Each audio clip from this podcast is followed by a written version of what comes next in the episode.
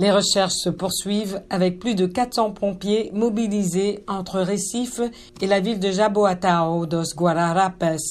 Plusieurs dizaines de personnes ont été ensevelies par des coulées de boue. Plus de 6000 personnes ont perdu leur logement et ont dû être hébergées dans des structures d'accueil.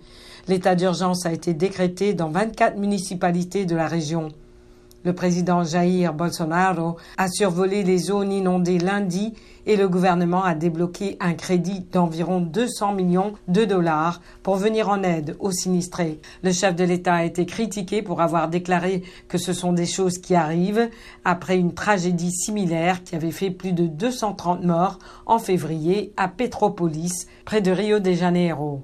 D'autres inondations meurtrières ont eu lieu à la fin de l'année dernière dans l'État de Bahia puis en janvier dans les États de São Paulo et Minas Gerais dans le sud-est du Brésil.